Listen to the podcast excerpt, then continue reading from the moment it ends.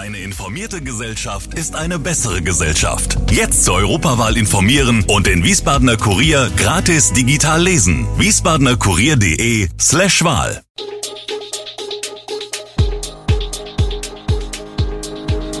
Gude, unser morgendliches News Update.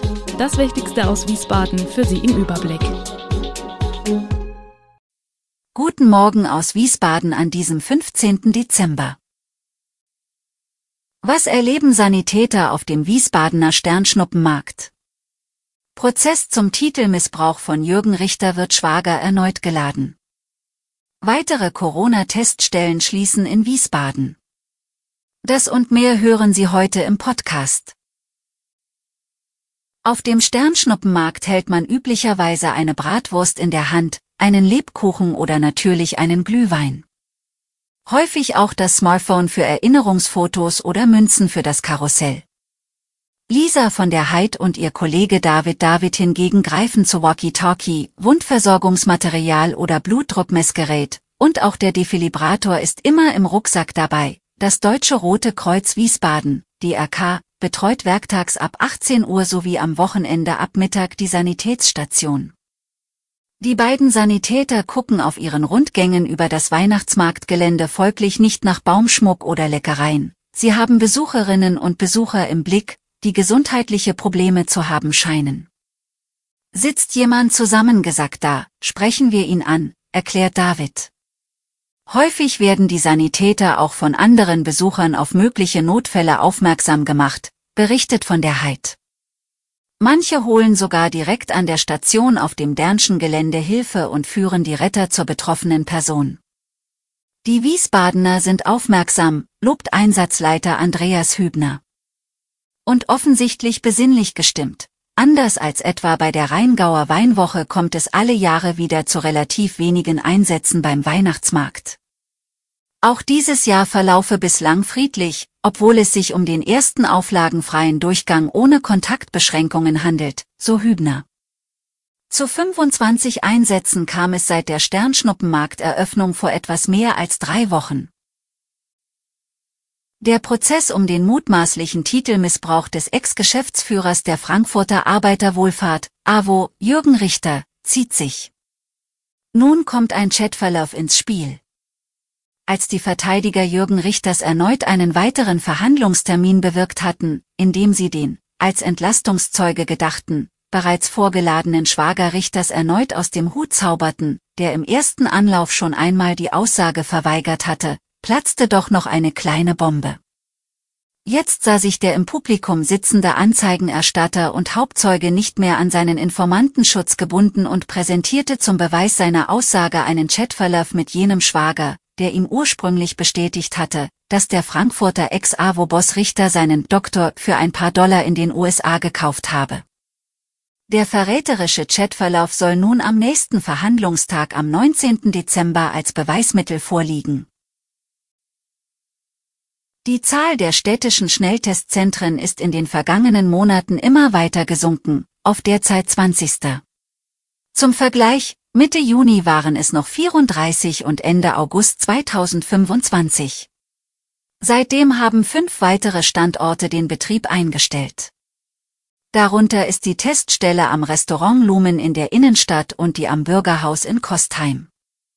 Zwei weitere Schließungen stehen bevor, wie die Stadt auf Anfrage dieser Zeitung mitteilt. Zum Freitag 16. Dezember wird der Arbeiter-Samariter-Bund ASB den Betrieb seiner Teststelle am Faulbrunnenplatz aufgeben. Und im neuen Jahr wird Covimedical nicht mehr in Sonnenberg testen. Der Grund sei, dass ab Januar die Räume in der Sonnenberger Ortsverwaltung nicht mehr zur Verfügung stehen, erklärt David Liebler, der die Wiesbadener Teststellen von Covimedical leitet. Weil die Nachfrage dort ohnehin niedrig war, lohne ein Umzug nicht. Kobalt, Aluminium, Gold, seltene Erden, die Deutschen sitzen auf einem wertvollen Rohstoffschatz. 210 Millionen Smartphones oder Handys, 49 Millionen Laptops und 26 Millionen Tablets werden ungenutzt daheim gebunkert. Die Altgeräte würden aneinander gelegt eine Länge von 55.000 Kilometern ergeben und damit weit mehr als einmal um den Äquator reichen. Das ist das Ergebnis einer Berechnung des Digitalverbands Bitkom auf Basis einer repräsentativen Befragung von 1003 Personen in Deutschland. Zum Weihnachtsfest werden erneut viele technische Geräte verschenkt und alte Modelle einfach weggelegt und vergessen, berichtet Bitkom Hauptgeschäftsführer Bernhard Rohleder. Noch funktionsfähige Smartphones, Laptops oder Tablets sollten aber verschenkt oder verkauft und wiederverwendet werden. Defekte Geräte müssen fachgerecht entsorgt und recycelt werden. Sie gehören auf jeden Fall nicht in den Hausmüll. Die Menge an Elektroschrott in deutschen Haushalten hat sich in den vergangenen Jahren vervielfacht.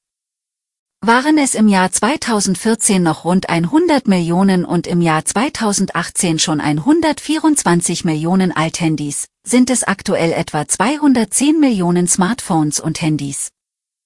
87 von 100 Deutschen besitzen mindestens ein ungenutztes Handy. Fast 300 Millionen Altgeräte mit einem Gesamtgewicht von etwa 135.000 Tonnen warten insgesamt auf ihre Verwertung. Und zum Schluss ein Blick auf die Energiekrise. Wegen der kalten Witterung leeren sich die Gasspeicher in Deutschland aktuell deutlich zu schnell. Darauf hat die Bundesnetzagentur in ihrem jüngsten Tagesbericht zur Versorgungslage hingewiesen.